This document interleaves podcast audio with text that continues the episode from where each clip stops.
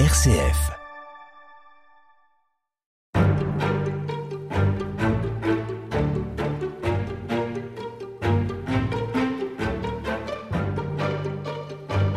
Avant la reine Elisabeth qui a battu le record, la reine Victoria détenait la palme de la longévité avec un règne de 63 ans et 7 mois.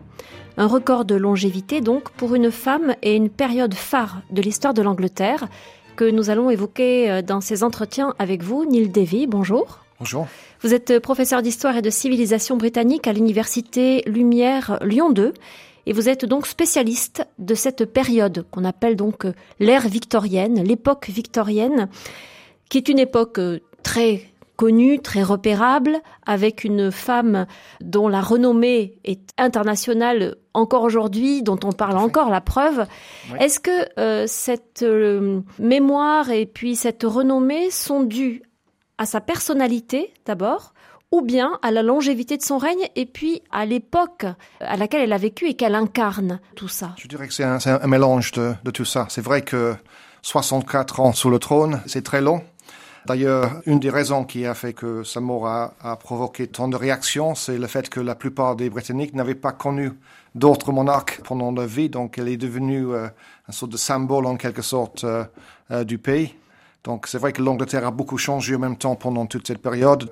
L'Angleterre des années 1830 est très différente de, de l'Angleterre au début du XXe siècle. Il semblerait quand même que son pouvoir soit assez relatif. C'est un, une monarchie constitutionnelle, on le verra. Oui. C'est pas une monarchie absolue. C'est toute la complexité euh, de la chose. Hein. On est dans une période de transition où le monarque n'a plus les pleins pouvoirs de, des siècles précédents, mais cherche quand même à, à jouer un rôle politique. D'ailleurs, Victoria va essayer de jouer ce rôle politique dans les contraintes présentes à l'époque. Parfois, elle va être en conflit avec euh, certains de ses ministres sur ces questions. Et tous ces conflits ne vont pas être euh, visibles en fait pour le public, qui vont voir seulement le, un peu l'image euh, qu'on a encore aujourd'hui de cette reine euh, très très sereine euh, sur son trône, etc. Mais en fait, derrière, il y a beaucoup plus de choses qui se passent. C'est important de revenir sur son histoire personnelle, sa, sa biographie, pour bien comprendre aussi le contexte dans lequel elle va régner. Je pense oui. Et pendant de, de très longues années, euh, on a mal compris en fait euh, Victoria. Une des choses qui rend les choses plus complexes et compliquées pour les historiens, c'est que après sa mort, sa fille Béatrice a, a détruit les archives, a barré des mots, même si parfois on arrive à reconstituer euh, certains passages. Sans doute des, des documents ont été, ont été détruits. Pourquoi? Sans doute dans un, un, un souci de préserver l'image que ces enfants pensaient que le pays devait avoir de leur mère.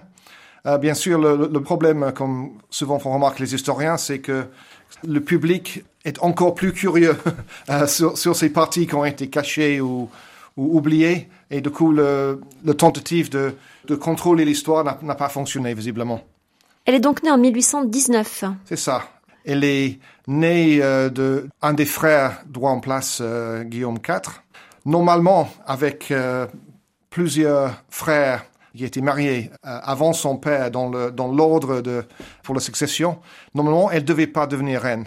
Mais petit à petit, euh, ses parents, en tout cas sa mère, parce que son père meurt quand il est très jeune, mm -hmm. se rend compte qu'il n'y a pas d'autres enfants. Il y a une fille, Charlotte, qui était avant elle à maman, mais elle meurt jeune. Du coup, tout le monde se rend compte que finalement, ça va être Victoria.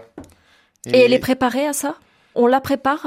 Euh, Sa mère euh, la prépare. D'ailleurs, ça crée c'est un conflit parce que sa mère estime que le roi est une mauvaise influence sur sa fille. Donc son oncle? Son oncle, c'est-à-dire oui, l'oncle de Victoria. Du coup, elle est, elle est en quelque sorte euh, séquestrée à Kensington Palace, là, là où elle vit avec sa mère et, et quelques conseillers. Euh, elle a très peu de, de liberté, euh, même à l'intérieur de ce palais. Chacun de ses mouvements sont contrôlés. On dit qu'elle ne pouvait pas monter un escalier euh, sans être euh, accompagnée de quelqu'un. Euh, elle dormait avec sa mère jusqu'à ce qu'elle devienne reine. Donc, c'est quelque chose. au début, sans doute comme d'autres enfants, Victoria trouve tout à fait, tout à fait normal. Mais quand elle devient adolescente, elle, commence à se rendre compte que sa mère, en fait, la prépare pour quelque chose. Elle a, elle a 13-14 ans à ce moment-là. Il y a la possibilité qu'elle deviendra reine avant 18 ans et du coup, il faudrait euh, quelqu'un qui veille en fait ou, qu'il qui, soit une sorte de régence? C'est ça, une sorte de régence, voilà. Et, et en fait, c'est sa mère et ses conseillers qui espèrent jouer ce rôle.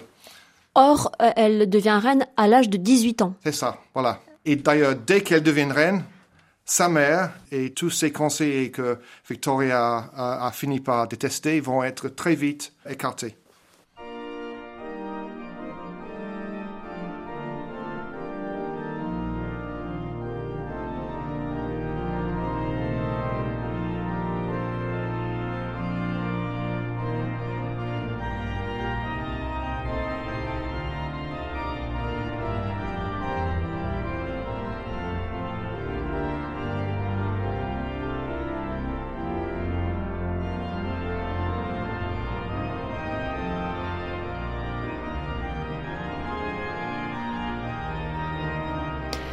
Neil Davy, euh, la reine Victoria donc monte sur le trône en 1837.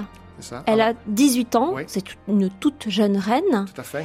Euh, le Royaume-Uni, à, ce moment-là, qu'est-ce que c'est? Qu'est-ce que ça représente en Europe et dans le monde? C'est un pays en, pleine mutation à la fois sociale et économique. On, est vraiment dans la partie la plus mouvementée euh, et rapide de la révolution industrielle. Donc il y a des transformations économiques majeures partout dans le pays, notamment euh, au nord. L'Angleterre commence du coup à prendre une place euh, économique très importante au niveau mondial, qui n'était pas le cas dans les siècles précédents. Tous ces changements économiques et sociaux apportent des questionnements, des, débats passionnés euh, au sein de la société britannique. Certains estiment que l'Angleterre va vers, sa ruine, qu'il va y avoir un effondrement de la société. Parce que ça bouge trop. C'est ça notamment avec l'urbanisation, euh, tous les règles sociaux, euh, moraux sont en train de basculer. Donc on, estime que peut-être euh, tout ça va finir par le chaos. On, c'est-à-dire plutôt l'aristocratie. Oui, mais je, je dirais que l'élite, en quelque sorte, l'aristocratie est très partagée sur ces questions il y a des personnes qui estiment qu'il y a vraiment une opportunité à saisir, que l'Angleterre peut devenir euh, plus grand que jamais, plus riche euh, et peut-être aussi euh, profiter pour agrandir son territoire, sa puissance et son mhm. territoire sur, le, sur le, plan international. Et puis il y a d'autres, je dirais plutôt du côté, peut-être du côté conservateur, du côté du parti Tory, qui va devenir le parti conservateur. Il y a beaucoup plus d'inquiétude. Alors justement, vous parlez de dimension géographique. Ça comprend quoi le Royaume-Uni en 1837 En 1837, en fait, les limites sont les mêmes que les îles britanniques, c'est-à-dire que l'Irlande, toute l'Irlande fait partie du Royaume-Uni, euh, donc le Royaume-Uni qui date de 1800. Donc l'Irlande est rentrée un peu de force parce que notamment la population catholique a souhaité avoir plus d'indépendance et euh, les Anglais ont préféré euh, les garder, les garder et d'ailleurs les, les, insérer de façon plus stricte dans le Royaume-Uni. Donc ça n'a pas bien sûr résolu le problème irlandais, au contraire, mais c'est vrai que depuis une trentaine d'années, l'Irlande faisait partie intégrante du Royaume-Uni, avec bien sûr l'Écosse et le Pays de Galles. Et alors l'Inde, par exemple, et puis euh, l'Empire britannique, ça date de quelle période? L'Empire date déjà de plusieurs siècles, hein, au, début du 19e siècle, mais est beaucoup plus petite que plus tard. Euh, c'est-à-dire qu'il y a beaucoup de territoires, et l'Inde euh, en est un bon exemple, qui est géré de manière un peu, peut-être un peu surprenante pour nous, c'est-à-dire que c'est une sorte de colonie privée en quelque sorte, qui, est gérée par la Compagnie euh, des Indes orientales, qui est une compagnie mise en place sous le règne de la reine Elisabeth en 1600. Au départ, c'était, c'était une entreprise commerciale, mais qui finit au 19e siècle par fonctionner, comme je disais, comme une colonie privée avec sa propre administration, son propre système juridique, son propre armée. Et du point de vue euh, des Anglais ou du gouvernement anglais, cela fonctionne dans un premier temps plutôt bien, parce que ça, ça veut dire que les intérêts économiques du pays sont préservés, mais sans avoir besoin de faire tout l'investissement euh, économique et puis logistique qui demanderait une vraie présence euh, officielle coloniale de la part du gouvernement. Donc c'est plutôt le côté pragmatique, je dirais, euh, qui prime à cette époque, où les Britanniques voient surtout les avantages commerciaux en fait de l'empire. L'idée d'une sorte de mission euh, de coloniser et de, cultiver euh, les peuples au monde viendra plus tard en fait. C'est pas vraiment en place au moment où Victoria devient reine. Quoi qu'il en soit, à ce moment-là, Le Royaume-Uni est une puissance sur le plan euh, donc économique, Oui, sur le plan maritime évidemment, sur le plan culturel aussi. oui, Donc euh, elle se retrouve quand même à la tête d'une des plus grandes puissances du monde. tout à fait, c'est ça. Et d'ailleurs, c'est une puissance que depuis la défaite euh, à, Waterloo en 1815, et sans concurrence, en tout cas, il y a l'idée que peut-être la Russie va devenir une puissance à craindre à l'avenir. D'ailleurs, ça va être le cas à ce moment-là que les Français et les, Ang- et les Anglais vont s'allier contre les Russes euh, en Crimée. Mais c'est vrai que l'Angleterre est devenue une superpuissance en quelque sorte, à la fois sur le plan économique et sur le plan politique à cette période. Et pour conclure, cette euh, jeune Victoria, elle a les épaules assez larges? En tout cas, euh, elle est convaincue que oui. Son entourage n'en est pas convaincu. En tout cas, ses ministres, il y a encore l'idée, euh, il faut dire que le Royaume-Uni n'a pas une très grande expérience de reine par rapport au roi. C'est vrai qu'il y a le, bon exemple de la reine Elisabeth euh, Ier, mais il y a d'autres euh, mauvais exemples. En tout cas, ils sont vus en tant que tels par les ministres. Et il y a aussi toute l'idée à l'époque, euh, à l'époque victorienne, où, oui, on est, au début de l'époque victorienne, l'idée encore que les femmes n'ont pas les mêmes capacités intellectuelles que les hommes. Donc c'est vrai que ça, accompagné du fait qu'il s'agit de quelqu'un de, jeune, il y a beaucoup de personnes qui se posent des questions.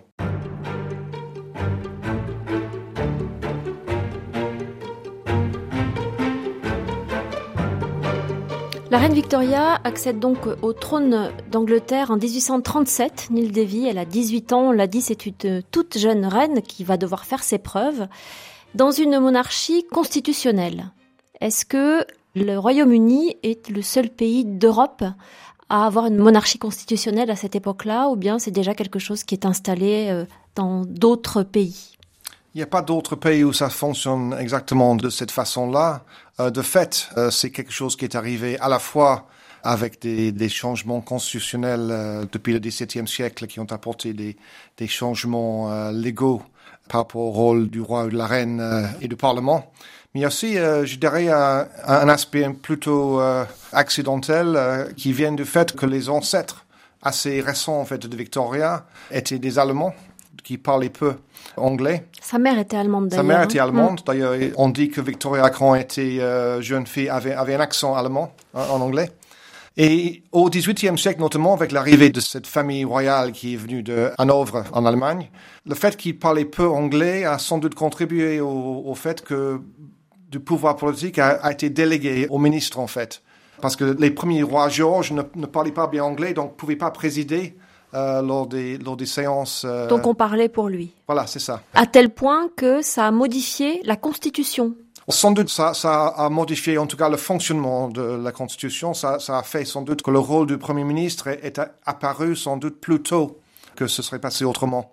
De fait, au moment où, où Victoria arrive sur le trône, la reine ou le roi n'a plus le droit de choisir son propre Premier ministre. Comment ça se passe concrètement une monarchie constitutionnelle en Angleterre, euh, disons dans la première partie du 19e Ça fonctionne de, de la manière suivante. La reine rencontre le Premier ministre euh, toutes les semaines. D'ailleurs, c'est toujours le cas. Mais quand vous dites qu'elle elle ne le nomme pas, Elle ne nomme pas, non. Elle, elle- qui le nomme alors? Euh, ça doit être officiellement euh, validé par la reine, mais c'est- une formalité en fait.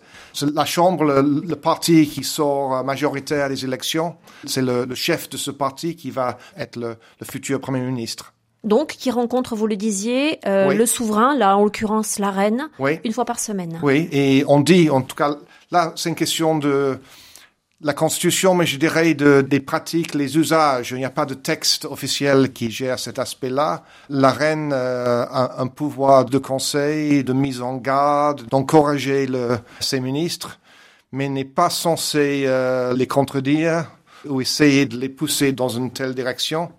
Mais ça dépend aussi de la personnalité des personnes en question. Et de toute évidence, Victoria a eu envie, depuis euh, son arrivée sur le trône, de essayer de, je ne dirais pas de diriger, mais en tout cas de, D'avoir une influence. avoir une influence sur ce ministre. Et sa personnalité l'y aide, c'est-à-dire que naturellement, elle a ce penchant-là. Tout à fait. Oui. Parce que c'est une femme de caractère? Ma femme de caractère, et je crois qu'elle est élevée aussi euh, avec cette idée par sa mère et par les conseils de sa mère, que c'est quelqu'un qui a un devoir, elle a un, un très fort sens de devoir, qu'elle doit agir pour le bien de son pays, et elle estime qu'elle a du coup un, un rôle à, à jouer. Euh, Peut-être d'ailleurs quand elle devient reine au départ, elle ne comprend pas forcément les, les nuances de cette relation et sans doute, euh, je pense qu'elle a, elle a une idée peut-être un, peu exagérée sur son, son influence et son rôle par rapport à ses ministres. Donc, petit à petit, euh, elle arrive à, à ajuster voilà, les ajuster, choses. Voilà. Alors, le Premier ministre en question, face à elle, qui est-ce? Est-ce que c'est quelqu'un qui a une, stature, euh, qui a une forte personnalité aussi?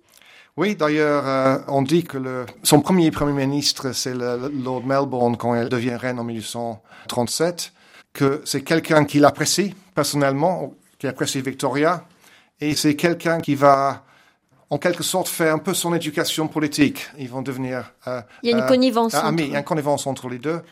Certains historiens estiment qu'elle voit en lui un peu le père qu'elle a perdu quand elle était toute jeune. Elle passe euh, parfois plusieurs heures par jour, euh, même euh, avec lui. Il parle de tout sujet possible, pas simplement des affaires d'État. Du coup, c'est un, apprentissage politique pour elle, en, quelque sorte. Et puis, ça aussi lui permet de comprendre un peu les limites de son, de son pouvoir en même temps. Où est-ce qu'elle vit? Elle vit donc à, Buckingham Palace, à Londres, et puis à Windsor. Donc c'est essentiellement dans ces deux palais-là euh, au départ. Plus tard dans, son règne, une fois qu'elle est mariée, elle va s'étendre dans d'autres lieux. Mais pour le moment, c'est surtout à Londres, et près de Londres euh, où elle va vivre.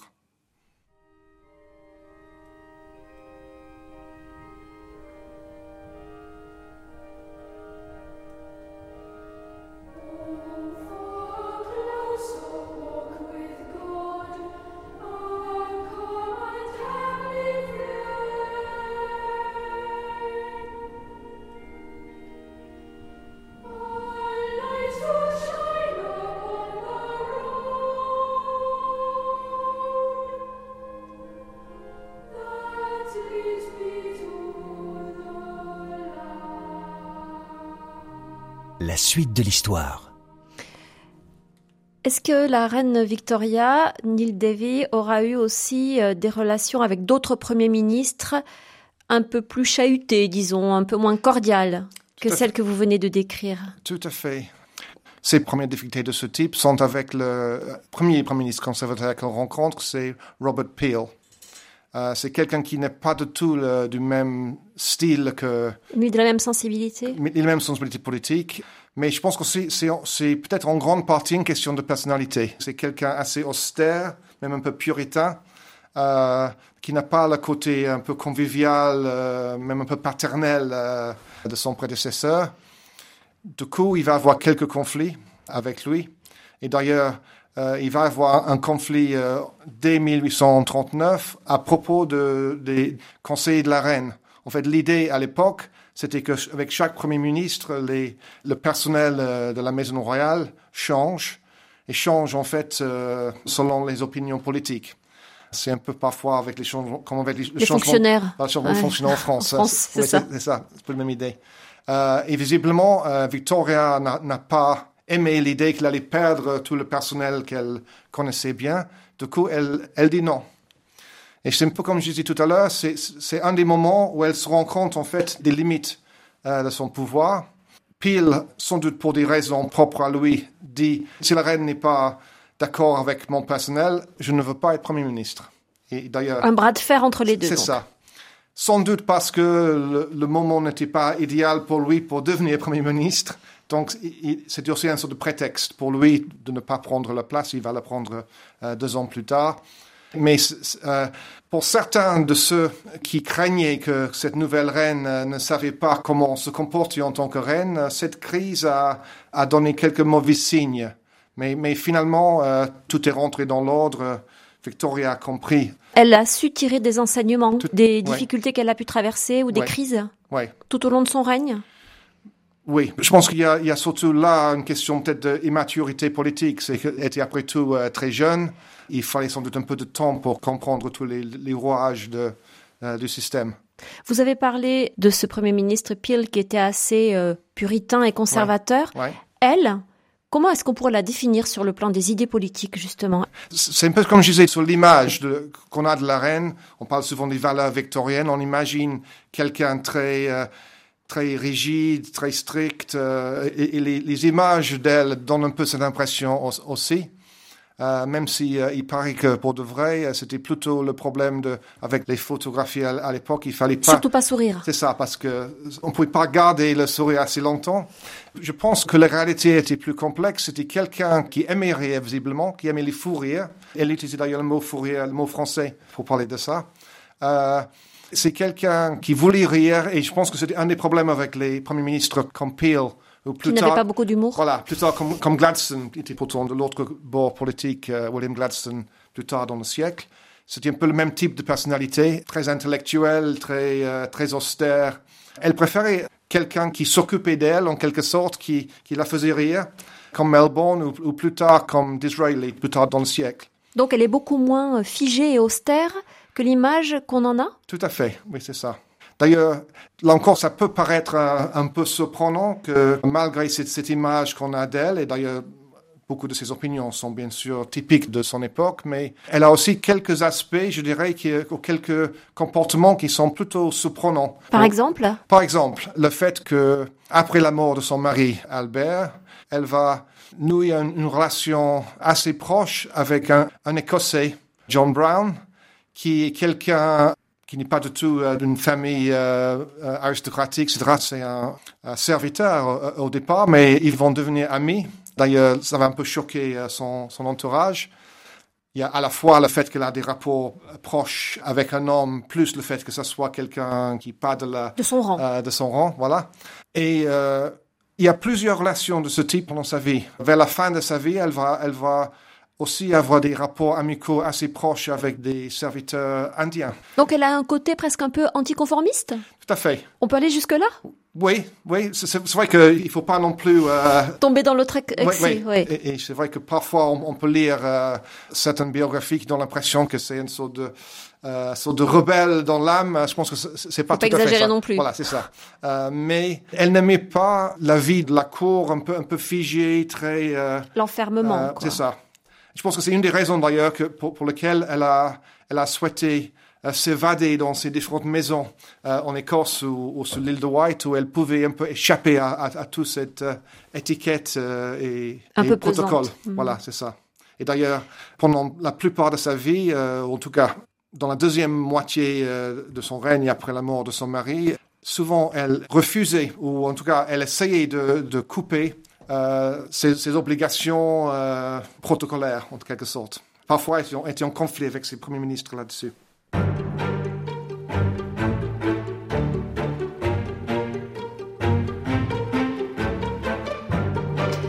Neil Davy, la reine est une femme. La reine Victoria, euh, donc on l'a dit, est montée sur le trône alors que, a priori, dans l'ordre de succession, il y avait assez peu de chances que ça lui arrive. Euh, C'était des hommes qui étaient plutôt euh, destinés à occuper cette euh, haute fonction. Est-ce que le fait que Victoria soit une reine euh, modifie, d'après vous aussi, la façon dont les Anglais, à cette époque-là, considèrent la monarchie et l'exercice de la royauté? Oui, je pense que le fait que, le, que ça soit une reine provoque beaucoup de débats. On est dans une période où on, insiste beaucoup sur le, sur, le fait que c'est les hommes qui ont le pouvoir. Euh, et, c'est vrai? Et c'est vrai, pour l'essentiel, même, même si, selon les, contextes et selon les personnalités, euh, il, reste une certaine marge de manœuvre, je dirais, euh, pour les femmes. Mais c'est une marge de manœuvre quand même qui est contrainte largement par la loi. Le fait, par exemple, que les femmes perdent leur propriété quand ils se marient, jusqu'aux années 1870 ou 80. Le fait que tout le monde estime, en tout cas L'idée dominante de l'époque est que c'est l'homme qui dirige à la maison et que sa femme est là surtout pour garantir un sort de havre de paix pour son mari et pour éduquer les enfants, loin des, des soucis euh, du monde extérieur. Est-ce que cette image-là, elle est transposée à la reine ou c'est le contraire? La façon dont la reine Victoria exerce son pouvoir modifie la façon dont les femmes vont se positionner dans la société? Non, je dirais pas que ça, ça, va beaucoup modifier la façon dont les femmes se positionnent. C'est vrai que dès que certains commencent à réfléchir pas pour la position des femmes en Angleterre, je dirais dans les années 1850 à peu près, certains donnent l'exemple de la reine disant si une femme peut occuper cette place-là, pourquoi ne pas donner aux femmes euh, une bien meilleure place euh, par ailleurs? Mais j'ai pas l'impression que cet argument a, beaucoup d'impact euh, finalement sur l'opinion. Ce qui est intéressant aussi, c'est que quand la reine se marie en 1840, donc avec le prince Albert, très vite, le couple va reproduire en quelque sorte les rapports traditionnels entre hommes et femmes, c'est-à-dire que Albert va jouer un rôle important au sein de la maison royale, euh, jusqu'à décider des choses comme l'éducation des enfants, s'occuper des finances royales. Et d'ailleurs, même qui peut nous paraître encore plus, encore plus surprenant, il va jouer un rôle important sur le plan politique. Euh, jusqu'à quel point? Jusqu'à être présent lors des, des, entretiens entre la reine et ses ministres. Parfois répondre aux, aux courriers des ministres ou d'autres personnalités, ou dicter à Victoria ses réponses à ses lettres. Et d'ailleurs, je pense que ce rôle qui évolue hein, par Albert va être en quelque sorte plus facile pour lui à assumer une fois que Victoria commence à, tomber enceinte et euh, à avoir des enfants. Ils en auront neuf. C'est ça, oui. Donc sur une période de, de 17 ans. Donc vous dites qu'il euh, il occupe euh, des fonctions et puis il a un rôle très important, un peu en coulisses. Alors c'est plutôt officieux comme rôle. C'est ça. Mais est-ce que c'est admis par le gouvernement, notamment par le Premier ministre, ou bien est-ce qu'on voit ça d'un mauvais œil? Euh, un, peu des deux, en fait. je pense que il y a quand même une idée assez largement répandue dans la classe politique que Albert c'est quelqu'un de fiable, quelqu'un sur lequel on peut compter, alors qu'il y a parfois des soupçons par rapport à Victoria à cette époque où elle s'oppose parfois euh, par rapport à certains projets et ses premiers ministres sont parfois frustrés par rapport à cela et voient Albert comme une, bonne influence. Bien sûr, pour les hommes politiques, ça, ça les conforte un peu dans le stéréotype des, euh, des femmes euh, à l'époque. Comment expliquer, alors que elle a manifestement une sacrée personnalité, qu'elle lui laisse autant de possibilités d'intervenir en fait dans les affaires? C'est en partie parce qu'elle est elle est prête à jouer ce rôle-là, à assumer un rôle un peu en retrait par rapport à sa mari, même s'il y a visiblement euh, des conflits entre eux par rapport à ça. C'est aussi que Albert est particulièrement doué pour ce type de, pour jouer ce rôle et notamment pour manipuler euh, sa femme. Euh, dès qu'elle s'oppose à, à, ce qu'il veut, il menace de ne plus l'aider ou, de retirer son, son amour ou, ou, de partir même parfois. Peut-être elle a peut-être un sentiment d'insécurité par rapport à son amour, mais de fait, elle le suit dans ses ambitions à lui.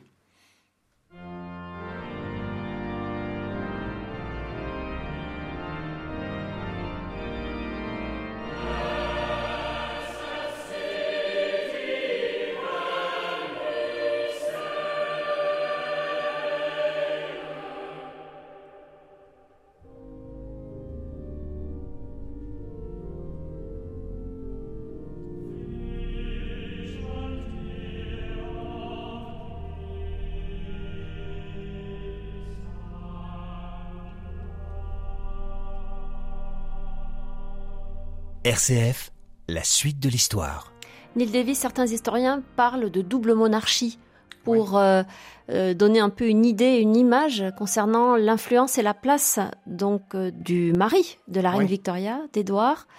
Est-ce qu'on peut aussi expliquer cette place importante qu'elle lui laisse prendre? Parce qu'elle est subjuguée par cet homme, parce qu'elle a un amour fou pour lui. Tout à fait, oui, oui. On a l'image euh, souvent des, euh, des mariages entre familles royales, de quelque chose qui, qui est organisé où l'amour mariage arrangé. Voilà, arrangé où l'amour n'a pas, pas vraiment sa place, mais de toute évidence, ce n'est pas le cas. Même si son mariage avec Albert a été organisé euh, par sa mère et par d'autres à l'époque. C'est son cousin, hein, je crois. Oui, c'est ça. Oui dès qu'elle le voit, elle tombe amoureuse. Et, c'est vrai qu'elle est subjuguée à la fois sur le plan euh, émotionnel, euh, amoureux, aussi sur le plan intellectuel. Et je pense que c'est une des choses qui explique le fait que quand il meurt, elle est absolument effondrée euh, sur, tous les plans à ce moment-là. Elle met, elle met de nombreuses années, en fait, à, s'en sortir à la suite. Quel est son rôle de mère? On a dit qu'ils ont eu neuf enfants. Oui. Est-ce que c'est une mère attentionnée, aimante? Ou bien c'est avant tout une reine Je dirais que c'est avant tout une reine et une femme dans le sens là, une épouse.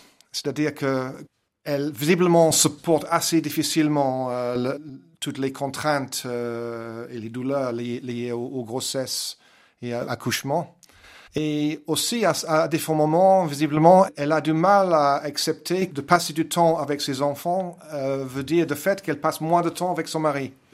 Et d'ailleurs, parfois, elle en veut aussi à son mari de passer du temps avec ses enfants plutôt qu'avec elle. Donc, euh, je dirais que c'est pas quelqu'un qui, qui, adore les bébés visiblement. Elle, elle apprend à, à, mieux apprécier, apprécier ses enfants quand ils sont un peu plus âgés, mais c'est pas quelqu'un qui va passer des heures et des heures avec les bébés. On a dit que donc elle est, devenue reine très jeune. Elle s'est aguerrie en quelque sorte. Elle a commencé à, être à la hauteur de cette tâche énorme. Est-ce qu'elle est petit à petit euh, considérée et est-ce qu'elle pèse sur le plan euh, même international? Est-ce que c'est une femme qui est connue dans le monde? C'est vrai que c'est une femme qui est connue dans le monde et bien sûr cela augmente avec, avec le temps. Ce qui euh, la permet d'avoir une influence peut-être assez vite, c'est le fait qu'il a des relations avec les familles royales, en fait. De, en Europe? en, Europe. Ça permet parfois de jouer un rôle euh, sur le plan diplomatique euh, qui n'est pas forcément connu du grand public. Dans les coulisses, vous voulez dire Dans les coulisses, voilà. Elle est invitée parfois à, un dîner avec un tel ou rencontrer un tel euh, ambassadeur ou, ou, un ministre et du coup peut jouer un rôle comme ça, notamment bien sûr, à, travers toute sa famille euh, euh, allemande, en fait. Hein. C'est ça qui euh, la permet surtout de jouer ce rôle sur le plan international. Et en Angleterre, est-ce que c'est une reine qui est aimée par le peuple? C'est difficile de, généraliser, notamment parce qu'il s'agit, comme on disait, de, presque 64 ans. il y a une période, visiblement, dans les années 1850-60, début des années 70 peut-être, où la reine et la famille royale en, général est vue comme pas forcément pertinent pour l'époque. C'est-à-dire qu'il y a un peu le sentiment, euh, en tout cas dans certains milieux intellectuels, que, que l'Europe va plutôt vers des, des, républiques et que la famille royale est un peu quelque chose de euh, archaïque. Et notamment, ça se passe, euh, je pense que ce sentiment devient plus fort après la mort d'Albert où pendant un certain nombre d'années, euh, la reine va être très peu vue. Par Vous l'avez dit, hein, elle se met en retrait parce qu'elle est effondrée. C'est ça. Euh, c'est vrai qu'elle continue parfois, même pendant cette période, à jouer un rôle euh, dans les coulisses, notamment en Europe, mais le public, bien sûr, ne voit pas ce rôle-là.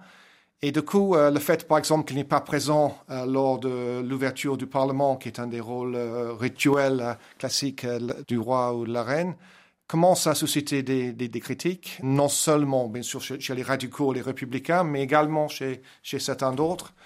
Et je dirais que c'est plutôt euh, dans les dernières décennies de son règne où, elle est un peu sortie de ce rôle plutôt passif, où elle commençait à, à, être plus présent euh, en public. Euh, et elle retrouve aussi un peu, je dirais, sa vitalité de jeunesse avec ses premiers ministres, notamment avec, avec Disraeli c'est à ce moment-là, je trouve que, la famille royale redevient en quelque sorte euh, quelque chose de, populaire. Et c'est vrai qu'à sa mort en 1901, euh, je dirais que la place de la famille royale est, bien ancrée dans les, dans les mentalités britanniques.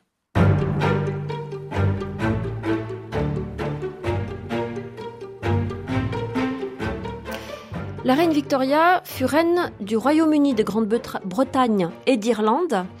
À partir de 1867, elle fut également reine du Canada, impératrice des Indes à compter de 1876 et enfin reine d'Australie à partir du 1er janvier 1901. Est-ce que ces dates sont exactes, Neil oui, Davy Tout à fait.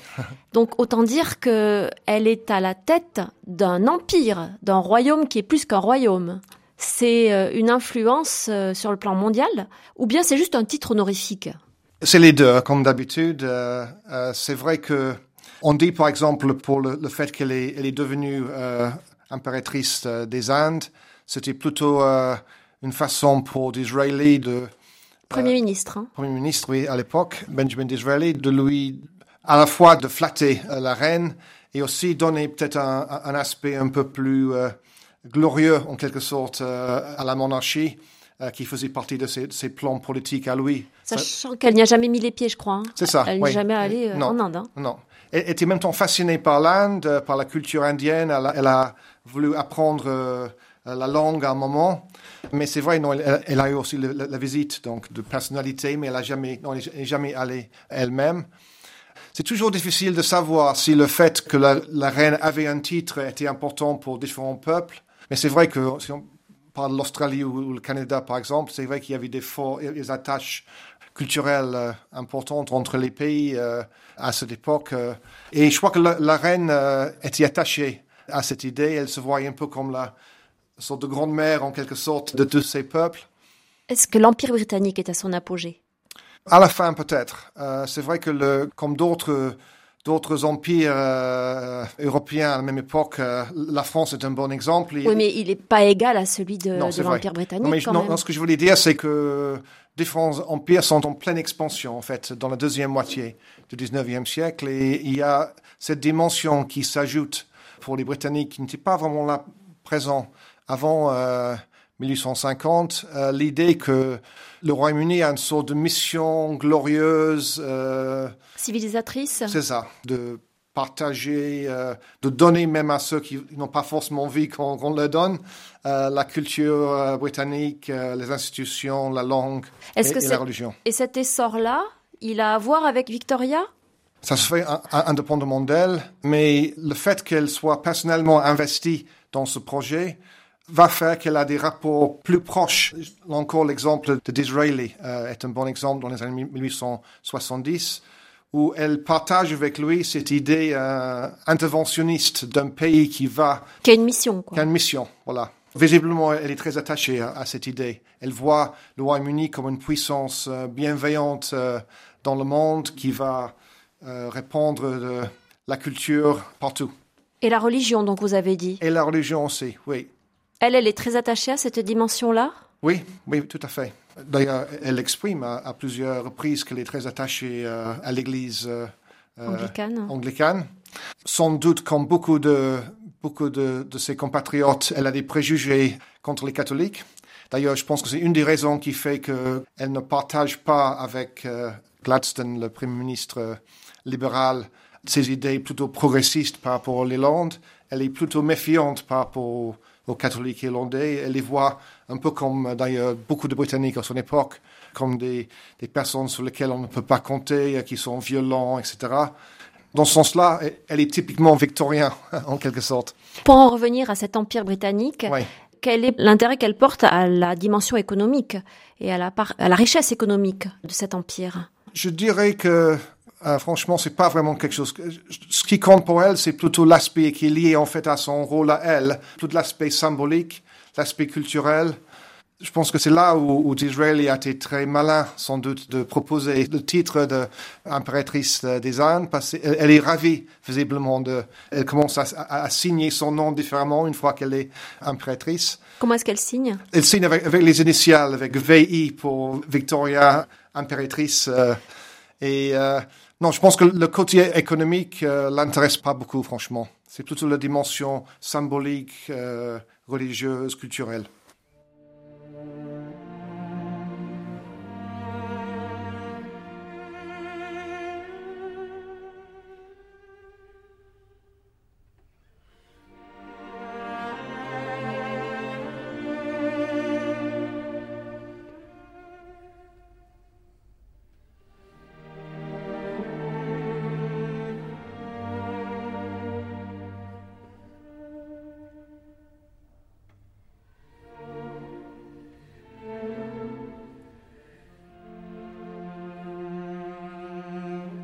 Suite de l'histoire, Véronique Alzieux.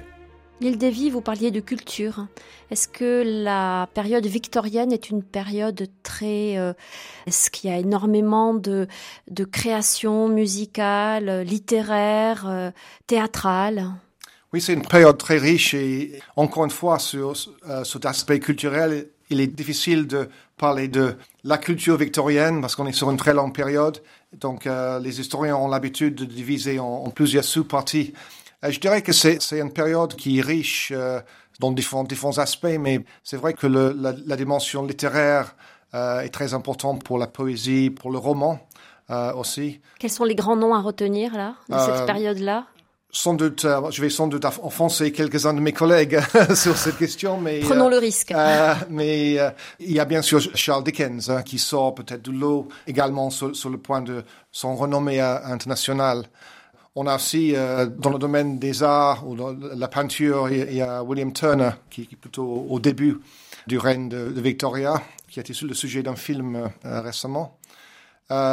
Euh, et puis d'autres romanciers, euh, bah, la liste est longue, hein, mais je pense qu'il y a par exemple euh, George Eliot, donc c'est une femme qui est écrit au, milieu du 19e siècle et puis à la fin du siècle, il y a, peut-être le théâtre joue un rôle plus important. Oscar Wilde peut-être en est un bon exemple à ce moment-là.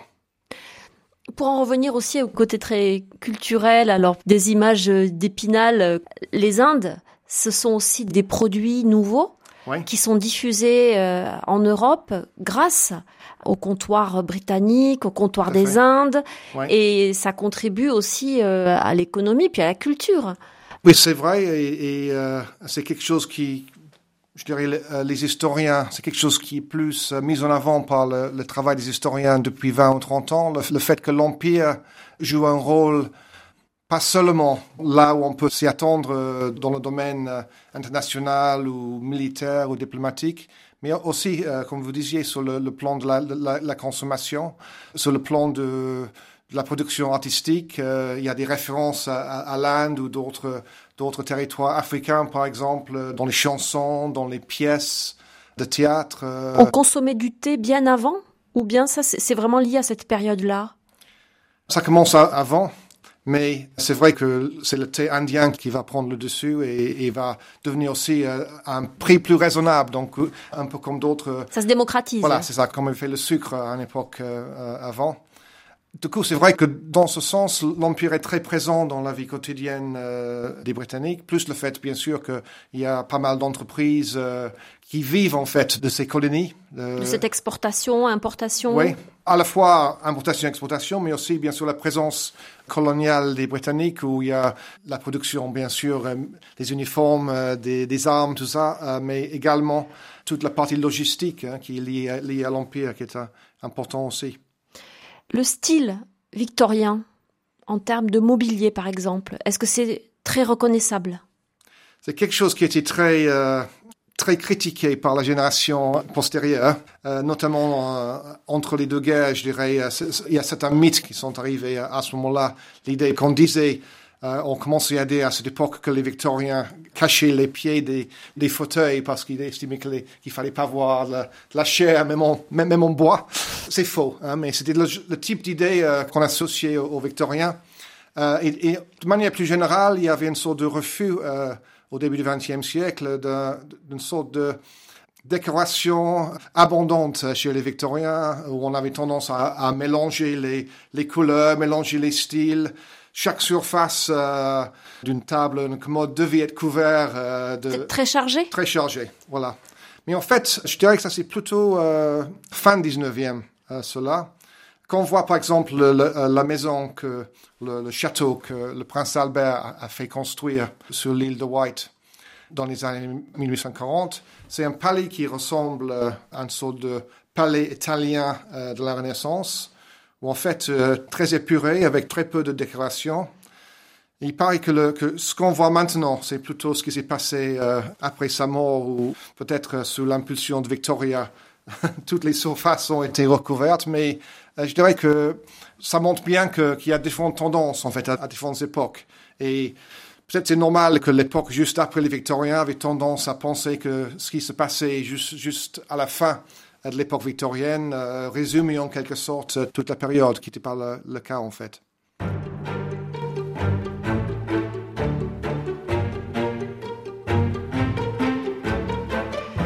On l'a dit et répété, Neil Davy, le règne de Victoria a duré presque 64 ans. Au tout début de son règne, l'Angleterre euh, est dans une période de grande mutation, avec euh, des changements sur le plan politique, sur le plan économique et social. Comment les choses évoluent-elles tout au long de son règne? Et comment Victoria accompagne-t-elle le mouvement qui est en train de, de naître tout à fait au début de son règne? C'est difficile de, de savoir comment Victoria a, a, réagi par rapport à ces événements. On a souvent l'impression que la politique intérieure ne l'intéresse pas énormément. Elle est plutôt branchée, mais c'est aussi peut-être l'influence d'Albert sur la politique extérieure, l'Empire. Son mari, donc. Euh, hein. Oui, son mari. Euh, on sait qu'elle avait de la compassion, était, était prête à, d'ailleurs à mettre de l'argent dans différentes causes euh, philanthropiques, y compris en Irlande, malgré le fait qu'on dit parfois qu'elle ne s'intéressait pas aux Irlandais lors de la, grande famine de 1845. Dans ce sens-là, il est assez typique de son époque euh, de mettre beaucoup l'accent sur l'intervention, euh, l'action individuelle en fait, euh, pour agir contre la pauvreté, etc. On a beaucoup de mal à, à, cerner exactement ce qu'elle a pensé des, des, grandes mutations. Parce que vous disiez que beaucoup s'inquiétaient quand même de savoir comment l'Angleterre et le Royaume-Uni, disons, allaient évoluer, dans quel sens. Oui, et c'est vrai que par rapport à ces craintes-là, déjà dans les années 1850-60, la plupart des Britanniques sont plutôt rassurés euh, par, par, rapport à cela. Ça ne s'effondrera pas. Ça ne s'effondrera pas. Euh, il n'y aura pas de révolution. Il y a de plus en plus l'idée que la classe euh, ouvrière est prête à s'impliquer dans la société de manière paisible, constitutionnelle, dans les syndicats, etc., plutôt qu'aller vers, vers, la révolution, qui était souvent la crainte des Britanniques que la France allait en quelque sorte exporter sa révolution au Royaume-Uni.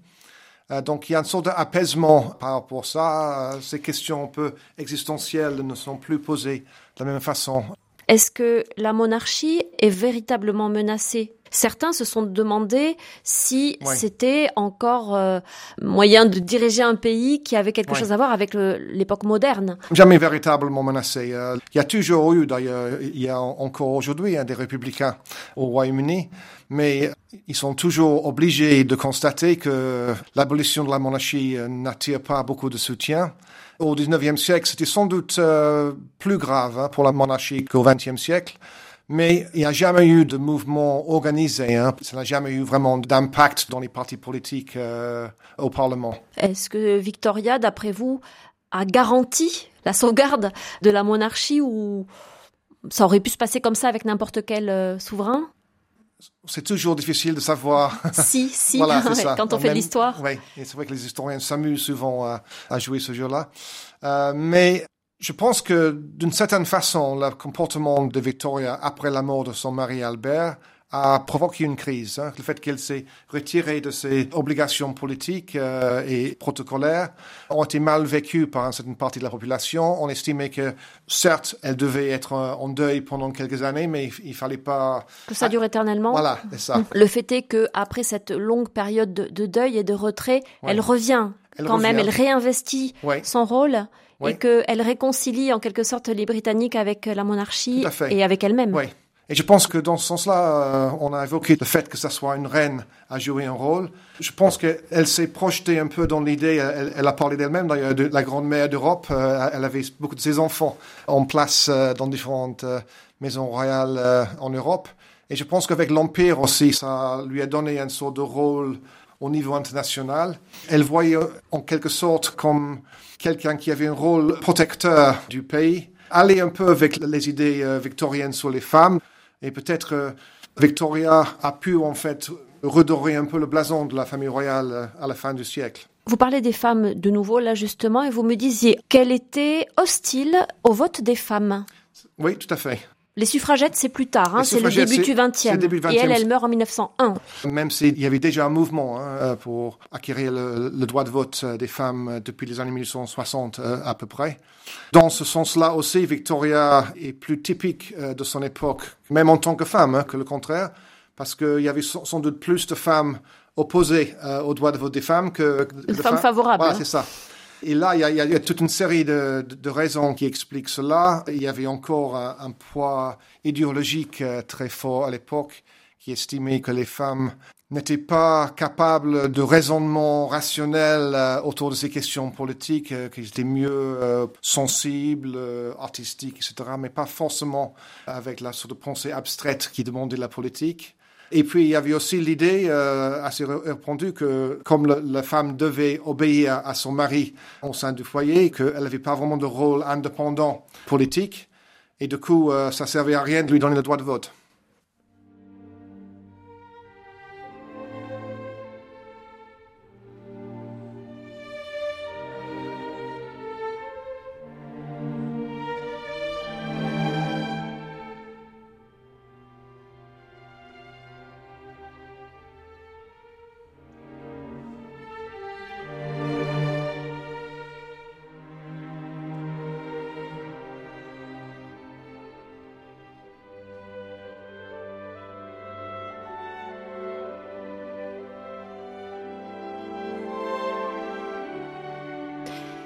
Quand euh, elle meurt en 1901, euh, Victoria euh, a donc régné 64 ans. Quelle est la réaction du peuple britannique? C'est vrai que c'est une réaction qui est tout à fait compréhensible. D'abord de, de douleur, mais un sorte de choc que le monde peut exister sans Victoria. Parce que pour la plupart des Britanniques, ils ont... Ils n'ont connu qu'elle. Voilà, c'est ça. Et je pense qu'il y a aussi le fait, comme on disait euh, avant, que surtout dans ces dernières décennies, je dirais, euh, du 19e siècle, elle avait commencé à incarner en quelque sorte le, le peuple britannique avec une certaine identité euh, du pays, notamment au niveau de l'Empire. Et du coup, le, le fait qu'elle ne soit plus là a posé des tas de questions par rapport à l'avenir, sans doute, du Royaume-Uni et son identité à l'avenir. D'autant plus que c'est une époque, euh, fin 19e, début 20e, où, les Britanniques commencent à réfléchir par rapport à, ces questions-là, l'avenir du pays, le fait que les concurrents sur le plan économique sont de plus en plus présents, notamment les États-Unis, mais également l'Allemagne et la France. Certains commence à dire, ou je dirais peut-être euh, recommence à dire que peut-être pour un, pays relativement petit en taille, à terme, l'Angleterre va devenir, redevenir un pays plutôt de puissance ou de taille moyenne au sein de l'Europe. Parce que l'expansion est allée au maximum? Oui, en tout cas, vu le, contexte international avec la, concurrence d'autres mm. pays, oui, sans doute. Est-ce qu'elle a préparé sa succession? Elle a essayé. en fait, euh, depuis très longtemps, bien sûr, il y a, il le prince Édouard, hein, qui est le fils aîné et qui va être considéré à, juste titre comme le, futur roi. Parce qu'à cette époque, contrairement à maintenant, c'est le premier fils hein, qui va régner par le premier enfant. Du coup, c'est sûr que c'est Édouard qui va régner. Il va du coup devenir roi assez tardivement, bien sûr, en 1901 va régner qu'une dizaine d'années à peu près. Ses parents essayé de le préparer, euh, visiblement, en tout cas, de leur point de vue, ils ont eu beaucoup de mal. Sans doute en partie euh, parce que Albert et Victoria peut-être ne laissaient pas la, place qu'ils devaient avoir, n'ont pas essayé de le préparer sur le plan, par exemple, de son rôle politique. Et du coup, euh, il était en, rébellion plus ou moins permanente euh, contre ses parents. Et dans l'ombre de sa mère? Sans doute, oui. Euh, je pense que c'est inévitable. Hein. C'est un peu le problème, euh, d'une certaine façon, qu'a le prince Charles euh, actuellement. Le fait d'être en quelque sorte en attente pendant de longues années ne doit pas être facile à supporter. Quel héritage a-t-elle laissé d'après vous? Je pense qu'il faut parler de deux choses à ce sujet. Il y a d'abord le, rôle qu'elle a joué pendant sa vie. Et comme on a vu hein, dans ces émissions, je pense que c'est une question beaucoup plus complexe et riche qu'on pensait à, à une époque qui a des différentes périodes et stades de sa vie euh, dans ce sens. C'est à nuancer donc. Hein. Oui, mhm. c'est ça. L'autre aspect qui est euh, un sujet entier, en fait, c'est l'image qu'on a de Victoria et ce qu'on pense des, valeurs victoriennes, ou, euh, etc. Tout au long du XXe siècle, par exemple, comme on a vu, il y avait cette période, je dirais, qui a duré entre les années peut-être 1920 et 1960, où, on avait tendance à estimer que toute l'époque victorienne était à rejeter, que ce soit les idées politiques, euh, religieuses, même la, décoration. Euh, et là encore, depuis, on a commencé à, redécouvrir cette période. Il y a d'ailleurs un, intérêt qui est toujours très, très présent dans la culture euh, britannique, je dirais, dans les romans, à la fois les romans, les films, les, séries télévisées. sur cette époque, ont toujours un, très grand intérêt par les Britanniques. Donc, je pense que dans ce sens, la reine Victoria est, encore très présente. C'est vrai aussi qu'elle est aussi présente sur le plan pratique. Il y a de nombreuses statues, euh, de pubs, de rues euh, qui portent son nom. Donc, elle, est, toujours un peu partout euh, de ce point de vue-là. Merci beaucoup Neil Davy d'être venu nous parler donc de l'histoire de la reine Victoria et puis de cette ère victorienne. Je rappelle que vous êtes professeur d'histoire et de civilisation britannique à l'université euh, Lumière Lyon 2 et que vous êtes donc un spécialiste de cette période euh, de l'histoire du Royaume-Uni. Encore un très grand merci à vous. Merci.